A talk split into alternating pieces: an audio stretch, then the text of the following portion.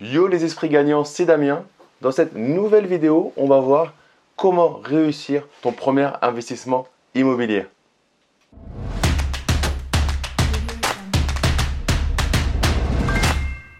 Mais avant de commencer cette vidéo, je t'invite à récupérer la formation que j'ai faite en partenariat avec mon frère qui est avocat euh, au barreau de Paris, spécialiste en droit des sociétés et en droit de l'immobilier. C'est une formation pour la simplification du droit pour l'investisseur immobilier.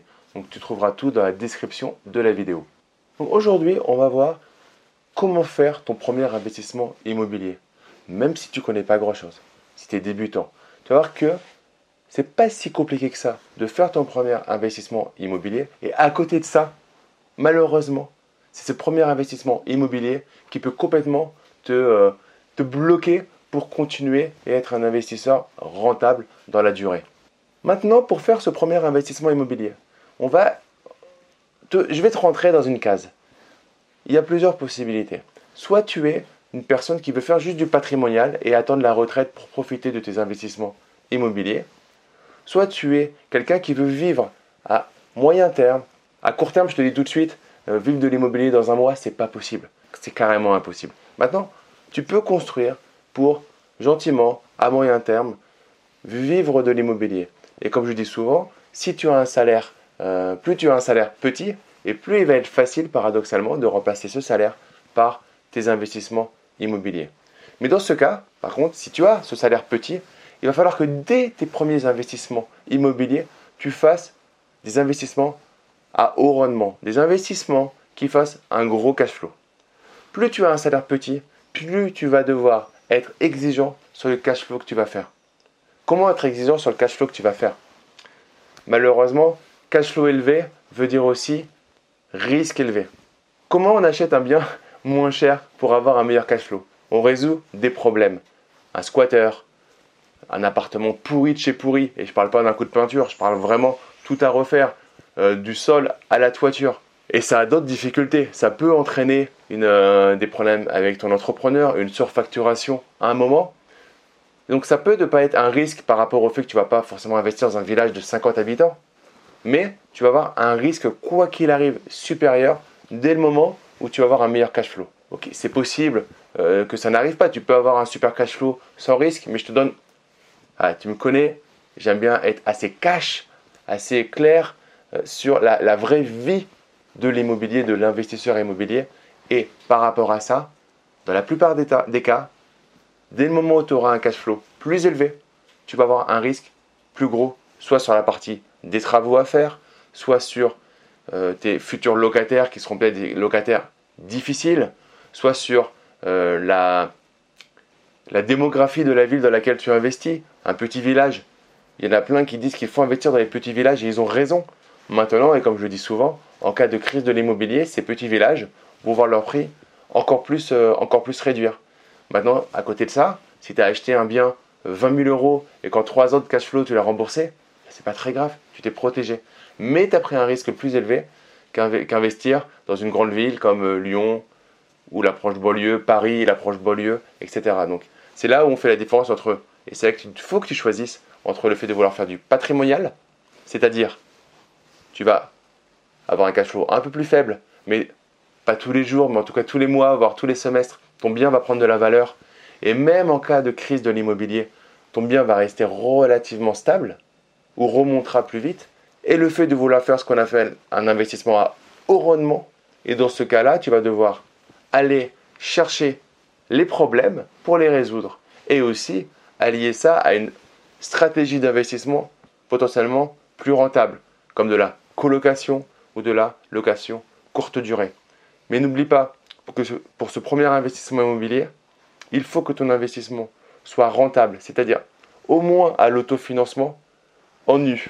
Imaginons que tu fasses 11% de rentabilité en location courte durée. Tu dois forcément calculer, déjà 11% en courte durée, c'est une rentabilité relativement moyenne par rapport à tout ce que ça va te demander à mettre en place. Mais là, on parle de net, donc toute charge de conciergerie et autres euh, inclus. Mais en nu, combien ça va rapporter. Et ça qui est très important, et c'est une erreur que font pas mal de monde, c'est est-ce que ton appartement, il est rentable et il s'autofinance au moins en nu? S'il y a tous les changements de fiscalité euh, autour, est-ce que c'est au moins rentable? Si par exemple tu n'as plus envie de faire de courte durée, est-ce que ton appartement il est au moins équilibré? J'accompagne des dizaines d'investisseurs et j'ai des profils différents. Dès le moment où les personnes gagnent un salaire, entre guillemets, autour du salaire moyen en France, voire moins que ce salaire, le salaire moyen est estimé à environ 1700 euros. Donc j'estime que quelqu'un qui gagne 1500 euros et qui investit tout seul et qui a des charges à côté, il faut que son premier investissement ait un réel, réel cash flow. J'accompagne des personnes qui gagnent des salaires plus conséquents, 4000, 5000 euros, qui sont en couple, qui vont investir avec un potentiel à 6 000, 8 000 euros dans le couple. Là, on peut aller vers des cash flows un peu plus bas, mais du patrimonial, donc qui va donner des biens plus liquides, parce qu'ils ne seront pas bloqués au niveau de la banque, parce que la banque va... Euh, tu vas toujours trouver des banques qui vont dire que si ton loyer est égal à euh, ton prêt et qu'il y a une petite, marge, ils vont annuler euh, ce financement-là. Dès le moment où tu as un salaire correct, ils vont faire ça. Dès le moment où tu as un salaire plus bas, ils vont être beaucoup plus rigoureux par rapport à ça et beaucoup moins le faire. J'étais, pour la petite histoire, dans une, dans une banque un peu off. je te ferai une vidéo là-dessus. il y a, on parle de l'immobilier comme il y a des marchés off et dans les banques, il y a aussi un peu des banques off, des banques tu, euh, que tu connais pas, que, euh, auxquelles tu penserais jamais, que tu penses réserver à certaines populations et en fait tu as le droit d'y aller pour avoir les bons contacts. Et, euh, et, la personne en fait, comment eux ils raisonnent? Ils ont raisonné, ils ont fait mon loyer, moins mon prêt, ils ont vu le différentiel. Dès le moment où le différentiel était réellement positif, et très positif on va dire, ils annulaient l'investissement. Donc ça veut dire que par exemple, aujourd'hui, j'ai peut-être euh, environ 800 000 ou 1 million, entre, 800 et 1 million d'euros de, prêts immobiliers en cours. Ils n'ont gardé que ma résidence principale. Tous les autres prêts immobiliers, ils les ont retirés de mon taux d'endettement. Donc ça, c'est plutôt excellent. Mais je pense qu'ils l'ont fait malgré tout parce que euh, j'ai des revenus euh, globaux au niveau de la famille qui sont assez importants. Donc, je t'encourage, si tu gagnes pas beaucoup d'argent, quel que soit ton projet, de remplacer ton salaire par de l'investissement immobilier ou alors juste d'acheter plusieurs appartements, de faire vraiment attention au premier appartement, quitte à mettre un peu d'apport, quitte à rallonger la durée, mais à faire en sorte qu'il y ait un cash flow qui se dégage. Il faut vraiment que sur ce premier appartement, tu fasses un, réel, réel cash flow. Je ne veux pas te donner euh, des chiffres. Euh, il y a des vidéos où je te parle vraiment euh, de chiffres et d'exemples précis. Mais là, c'est, je veux te, donner un petit peu, moi j'aime bien entre guillemets, te donner un arbre, ce que j'appelle les arbres de décision. Savoir sur quelle branche tu dois te positionner par rapport à ça, où tu dois aller.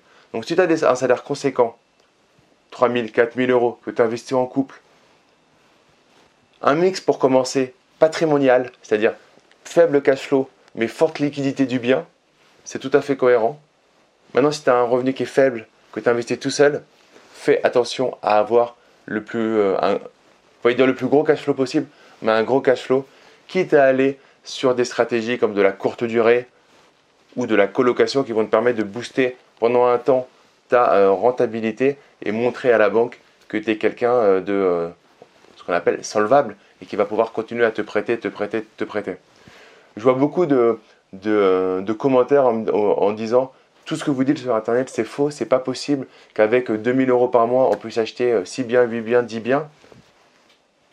Ah non, c'est faux. C'est possible. Il y a des gens qui le font tous les jours. Mais il faut bien faire cette première marche. C'est le plus important. Si tu as des questions en tout cas par rapport à ce premier investissement, n'hésite pas à me les poser directement dans les commentaires de la vidéo. J'y répondrai avec grand plaisir. Si tu as aimé cette vidéo, bah, mets-moi un gros like, tu t'abonnes, tu cliques sur le bouton s'abonner, tu cliques bien sur la cloche pour être notifié quand je publie de nouvelles vidéos. Et comme toujours, après avoir vu cette vidéo, ne reste pas consommateur, deviens un producteur et fais ce premier investissement immobilier. C'est ce qui, personnellement, en tant que, que coach, me donnera le plus de joie. Et je te dis à très vite dans une prochaine vidéo. Ciao